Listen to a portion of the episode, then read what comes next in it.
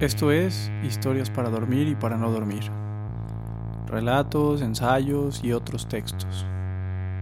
La única constante que los une es que me gustaron, que me dejaron algo inquieto, que no puedo dormir y que decidí grabarlos. La promesa es que habrá una entrega cada semana y pueden escucharla en casi cualquier plataforma donde suelan escuchar audios. El texto de esta semana es Vivir como comadrejas, de Annie Dillard. Comenzamos.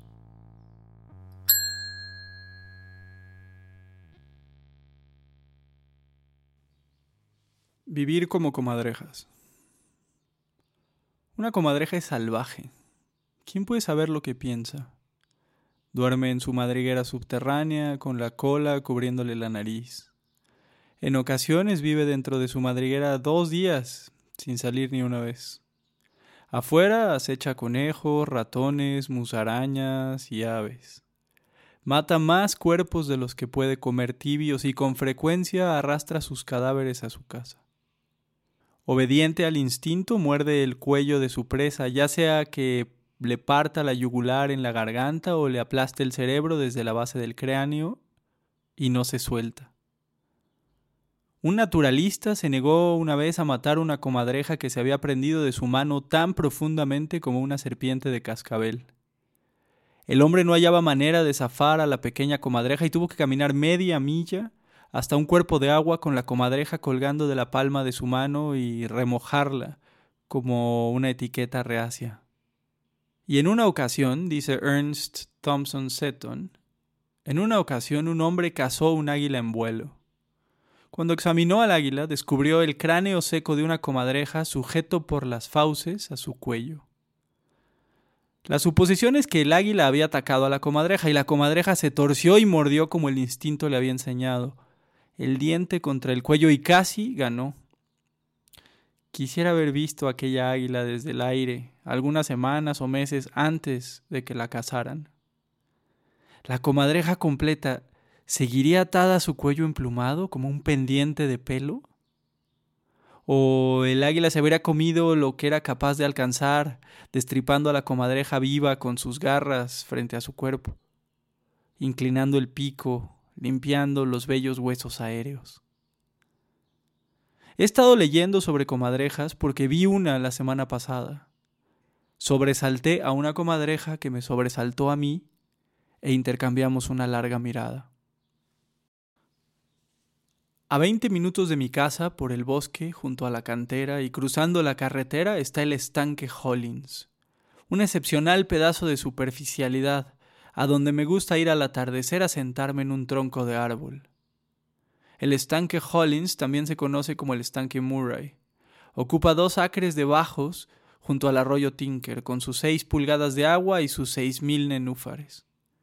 En invierno, los cabestros, marrones y blancos se paran a la mitad, apenas humedeciéndose las pezuñas. Desde la orilla distante parecen como un milagro en sí mismo, con todo y la despreocupación de los milagros. Ahora, en verano, los cabestros no están. Los nenúfares han florecido y se esparcen en un plano horizontal verde que es terra firme para lentos pájaros negros y techo trémulo para sanguijuelas, cangrejos de ríos y carpas. Esto, eso sí, es suburbano. A cinco minutos caminando en tres direcciones encuentras hileras de casas, aunque desde aquí no se puedan ver. Hay una carretera con límite de 55 millas por hora que colinda con el estanque. Y un par de patos de bosque han hecho su nido en el otro.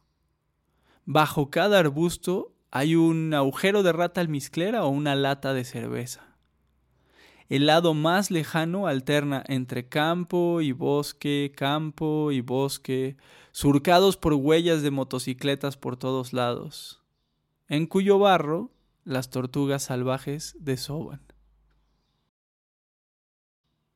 Entonces, había cruzado la carretera, saltado dos rejas bajas de alambre de púas, y agradecida, Anduve por el camino que abrieron las motocicletas entre los rosales silvestres y las hiedras venenosas al lado del estanque hasta llegar a los campos de pasto alto. Luego bajé entre el bosque hacia el árbol caído lleno de musgo donde suelo sentarme. Este árbol es excelente. Hace las veces de banca seca y tapizada en la parte alta y cenagosa del estanque, una escollera mullida, elevada de la orilla espinosa entre un cuerpo de agua azul somero y un cuerpo de cielo azul profundo. El sol acababa de ponerse. Yo me relajaba en el tronco, acomodada en el regazo de los líquenes, mirando temblar y abrirse como un sueño a los nenúfares al paso de una carpa. Un pájaro amarillo apareció a mi derecha y voló por mi espalda. Me llamó la atención, giré y en el instante siguiente, inexplicablemente, estaba mirando a una comadreja que me estaba mirando a mí. Comadreja. Nunca había visto a una salvaje. Medía unas diez pulgadas, delgada como una curva, como un listón musculoso, marrón como la madera de un árbol frutal, de pelaje suave, muy alerta. Su rostro era feroz, pequeño y puntiagudo como el de una lagartija. Habría sido una buena punta de flecha.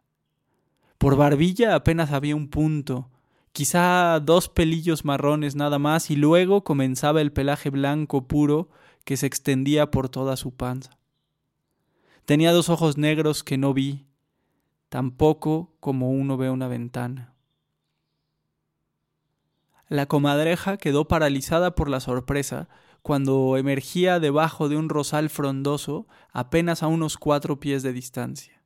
Yo me quedé paralizada por la sorpresa cuando estaba girada hacia atrás, sentada en el tronco. Nuestros ojos quedaron trabados y alguien tiró la llave.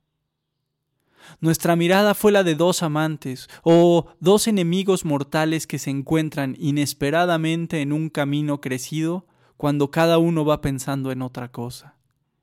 Un golpe esclarecedor en el estómago.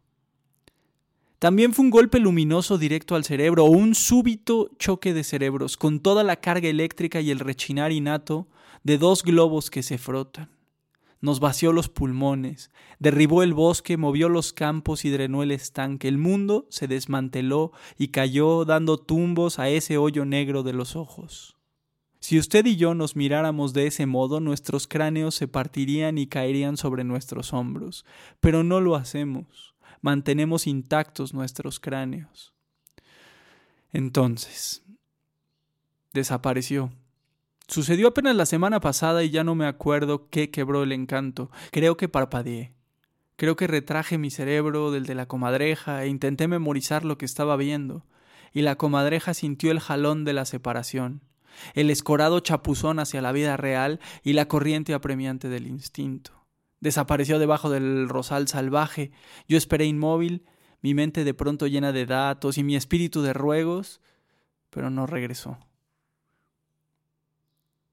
Por favor no me mencionen nada acerca de los conflictos de evitación. Lo digo porque estuve dentro del cerebro de esa comadreja por 60 segundos y ella dentro del mío. Los cerebros son sitios privados, que murmuran por medio de cintas únicas y secretas, pero la comadreja y yo estábamos sintonizados a otra cinta al mismo tiempo, durante un tiempo gozoso y desconcertante. ¿Qué puedo hacer si la cinta estaba en blanco? ¿Qué pasa en su cerebro durante el resto del tiempo? ¿En qué piensa una comadreja? No me quiso decir. Su diario son las huellas en el barro, un ramillete de plumas, sangre y huesos de ratón, disperso, inconexo, en hojas sueltas, en desorden. Quisiera aprender o recordar cómo vivir. Acudo al estanque Hollins no tanto a aprender cómo vivir, sino más bien, francamente, a olvidarlo. Ese es el punto. No creo que pueda aprender de un animal salvaje cómo vivir en particular. Debería sorber sangre tibia, alzar la cola, andar apoyando los pies exactamente sobre las huellas que dejaron mis manos. Pero quizá aprenda algo sobre no pensar, algo sobre la pureza de vivir en el sentido físico y la dignidad de vivir sin motivo ni sesgo. La comadreja vive en la necesidad y nosotros vivimos en la elección odiando la necesidad y al final muriendo en la última de sus garras.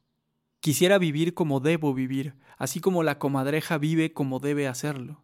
Y sospecho que para mí el camino es vivir como comadreja, abierta al tiempo y a la muerte sin dolerme, percibiendo todo, recordando nada, eligiendo lo dado con una voluntad feroz y concentrada. Perdí mi oportunidad. Debí haberme lanzado a la yugular, debí haber atacado esa mancha blanca debajo de la barbilla de la comadreja y aferrarme, aferrarme entre el lodo y los rosales, sujetarme para alcanzar una vida más cara. Podríamos vivir bajo los rosales como comadrejas, mudos y desconcertados. Con mucha calma podría tornarme salvaje. Podría vivir dos días en la madriguera, hecha bolas sobre la pelusa de algún ratón, olfateando huesos de ave, parpadeando, lamiendo, inhalando almizcle, mi cabello enredado en las raíces de los pastos. Abajo es un buen lugar a donde ir, a donde la mente es singular. Abajo es afuera, afuera de tu siempre amada mente y de vuelta a tus despreocupados sentidos. Recuerdo el mutismo como un ayuno prolongado y vertiginoso en el que cada momento es un festín de expresiones recibidas. El tiempo y los eventos simplemente se vierten sin reparos y se ingieren directamente como la sangre que pulsa hacia mi estómago desde una vena yugular. ¿Pueden dos vivir así? ¿Pueden dos vivir bajo el rosal y explorar este estanque de tal forma que la mente suave de cada uno esté presente en todos lados para el otro y recibida e incontestada como la caída de la nieve? ¿Sabes? Sí podríamos. Podemos vivir de la manera en que queramos. Las personas hacen votos de pobreza, de castidad y de obediencia, incluso de silencio, por elección. El asunto está en acechar el llamado personal de una manera hábil y dúctil, en ubicar el sitio más vivo y más tierno y ahí conectarse al pulso hallado. Se trata de ceder, no de pelear. Una comadreja no ataca, nada. Una comadreja vive como se supone que debe vivir, cediendo en todo momento a la perfecta libertad de la necesidad singular. Creo que estaría bien, y sería propio y obsecuente y puro, aferrarte a tu única necesidad y no dejarla ir, colgar flácida de ella mientras te lleva hacia donde sea. Incluso entonces la muerte a donde uno irá sin importar cómo vivamos, no podrá separarte. Aférrate y deja que te aferre, incluso que te eleve hasta que te ardan los ojos y los pierdas. Deja que tu piel almizclera se caiga a pedazos, y deja que tus huesos se descoyunten y se dispersen por los campos, por campo y bosque, ligeros, sin pensar, desde cualquier altura, tan alta como las águilas.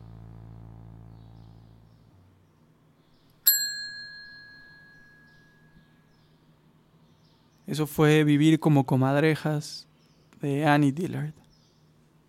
Y esto fue Historias para dormir y para no dormir.